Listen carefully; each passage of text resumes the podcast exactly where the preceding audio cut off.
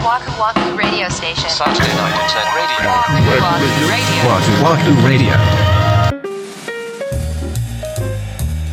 こんばんは、ワクワクラジオ森口です三。田村です。第123回目の配信です。はい。え、わくらじネーム、ふぐたくんさんからいただきました。ありがとうございます。ありがとうございますずっとサイレントリスナーだったのですが、第118話の嘘つきと正直者が特に胸に刺さったのでお便りしてしまいました。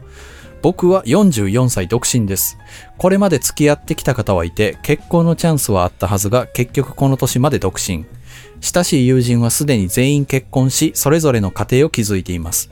あえて独身でいるということを選んできたのは誰でもなく僕自身ですが、ここに来ていいなぁと羨む気持ちがないとは言い切れません。118話の中で夫婦生活は自分本位だけではいられない合同会社家族だというお話がありましたが、僕はそうなることを避けるためにわがままで独身を選んできました。親からはもう結婚は考えてないのというような話がたまに出てきますし、職場の同僚や後輩からは逆に家族や夫婦関係の話をすることを避けたり気を使われているようで、独身でいるハンデみたいなものをじわじわと感じています。ご結婚されているお二人から見る独身男性、しかも年上っていうのはどう思われますか？なかなか周りには直接聞きにくいので思い切ってお便りしました。率直なお話が聞きたいです。よろしくお願いしますっていうなかなかの、なかなかのなかなかの本気のお便りをいただきましたけれども。新春一発目の本編ですからね、これ。そうですよ。恐縮ながらでしょうね、年上の方からこんな。うんうんうーん、これさ、でもさ、うん。うん。なんていうの？その、独身でいるっていうこと、うん。あの、いろんなケースが考えられるじゃないですか。独身でいるっていうケース？そうそうそうそう。まあ結婚っていう選択肢が取れない方もね、いらっしゃいますから。結構センシティブじゃないですか。まあそうですね。そう。今回僕らがお話をさせていただくのは、うんあくまでこのフグタくんさんのように、ご自身で選択されてきて、うん自分の人生として独身でいらっしゃる方に向けたお話というか、そうだね。そういうテーマですよね。我々に扱えるのかっていうテーマでもあるんですすけども。いや、でも確かに直接聞きにくいかもね。例えば後輩に聞くとかってことでしょ？結局。まあそうだね。まあ聞きにくいよ聞ね。きにくいし、多分聞かれたら聞かれたで、聞かれた方も結構どう返したらいいだろうっていう風にはなるよね。どどうきってっていう風になっちゃうかもね。多分ね、その直接知ってるとなると余計に。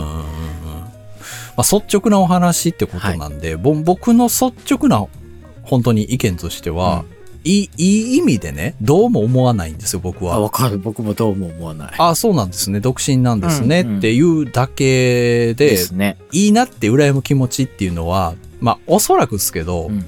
どっちの向きにもある話で、まあ僕は結婚してますから、あの、独身の方を見たときに、ああ、いいなって思っちゃうことはありますよ。うん。うん。あるよね。うん。そっちの立場になってみれば、やっぱり反対側の方が綺麗なお花に見えるみたいなことは、いやいや、そうでしょまあ、それは多分ベースにあるんですよ、きっう。と。そんなもんですよ。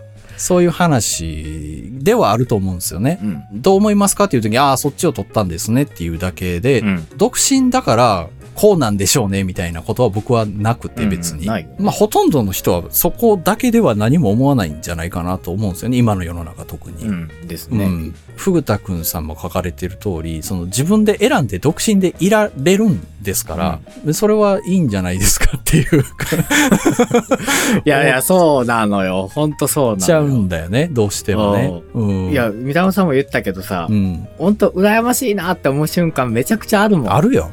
時間的なこともそうだし、金銭的なこともそうだし。まあ、いや、何でもそう。その、本当に自分本位でうん。いられる、自分の意思だけで生きていける、うん。いろんな選択ができるって、そんなありがたいことないぜってまあそうよ思うね。もんね。今となれば。それはそう思う。しかも僕はとってもかっこいいなと思うんですよ。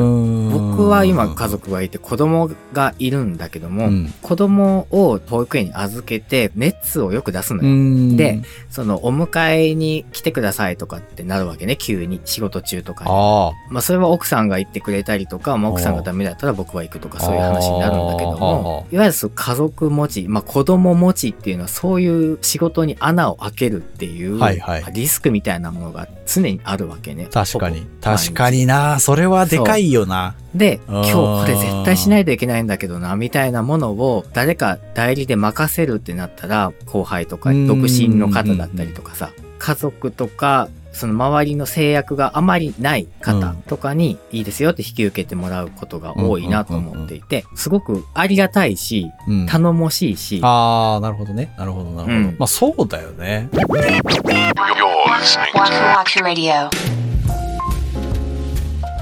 まあ、っていうのがまあ我々のこの率直な感想というか、あの気持ちじゃないですか、うん。結構長いお便りをいただいたんで、うん。もうちょっと僕は突っ込んで 考えてみたときに、まあこの職場の同僚の方とか後輩の方からうん。家族の話とか夫婦関係の話を避けたりとかうん。気を使われてるって書いていただいてるんですけど、うん。まあこれ多分ですよ。その、ふぐたくんさんも、そういう話にぐっと入っていきたくはないんじゃないかと思うんですよ。知らず知らずにそういう空気、空気感を出しちゃうんだよね。そうなんですよ。だここって別に本当にそういう話をどんどんしてもらっていいんだよってことであれば、そう言えばいいことじゃないですか。まあそう。の全然、うん。あの、俺も教えてよって言えば、みんなやっぱ家族の話とか夫婦関係の話とかって言えば、話したいこともみんなあるはずだから、うんうん。で、その、独身の方の目線でみたいな話って僕だったら聞いてみたかったりもするから、うんまあそこを、その入っていけないというか入っていきにくいっていうのが多分、フグダクさんの心にある気がするんですよね。うんでしょうね。で、ここに来ていいなって羨む気持ちがないとは言い切れませんっていうところをつなげて考えると、やっぱりうんちょっと後悔があるんかなと思うんですよ。かもね。独身っていうのを選んでここまで来たんだけど、うん選択が揺らいでる感じがしてるというか自分の中で。本当にこれで良かったのかなみたいな感じ、ちょっとなんか足元がぐらっとしてきてる感じがしてるみたいな。なので、口頭無形なことを言ってるのかもしれないですけど、うん。いっそその、一回、その、結婚相手を探すみたいな活動をされてみたらどうかなと思ったんですよ。あで、ね。そう、その過程で、あ、やっぱ俺独身の方がいいんだなって、あ、合ってた合ってたってなれば、もうそれでそのままうん貫いたらいいっていうことで、一回その、なんて言うんだろうな、相手を探そうとしたっていう事実を自分の中に作っちゃうみたいなこと。あー、確かにいいかもしれないですね。やってないってことが後悔になってるんだったら、うん僕は割とそれはいいんじゃないかなと思うんですよ。うんいや、一回俺はやろうとしたんだけどっていう切り替えができると、そうですねすっきりするかもなと思ったんですああ、よね。確かにね。うん僕もでも本当にね、なんか綺麗な話ばっかりするつもりはなくって、うん。こう、年上の方じゃないですか。ね。だからそういう意見とかを言うのがすごく恐縮ではあるんですけど、うん。僕はね、もうね、正直、例えば僕が44までうん。独身でいたらもう僕結婚は考えないと思うの。うーん、そう。多分ね、僕の性格だおとー、自分が今結婚して子供がいるってことが奇跡に近いなと思っていて、あー、わかる。よくできたなと思うもん、本当に。わかる。俺も一緒や20代の後半で結構大きな失恋をしてああ、その時に、あ、もう僕もいいや、もう一人でいいやと思ったんですよ、本当に。今今の奥さんと出会うまでね。もし44っていう、この福田くんさんの年まで一人でいたら、僕は多分もう結婚は考えない。っていうのは、44ってもう、いい大人じゃないですか。まあそうです男女関係なく、自分の、その、一人で生きていく快適さっていうか、そうの、ん時間の使い方だったり、お金の使い方だったりっていうのがもう確固たるものとなってるわけよ。確かに。おそらく。うんもう、ペースができてるのね。確かに確かに。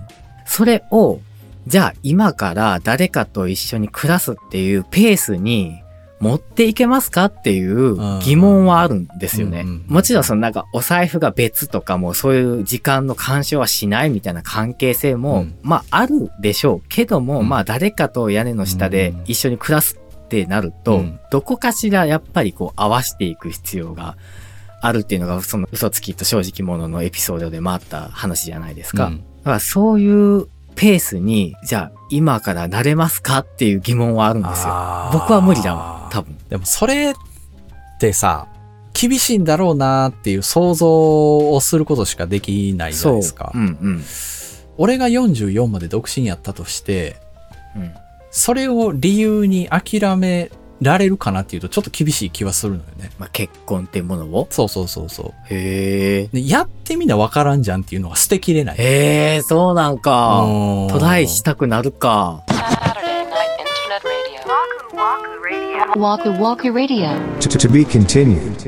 今回この収録ガチガチでやってますから、僕 もう肩凝ってきたわ。確かに。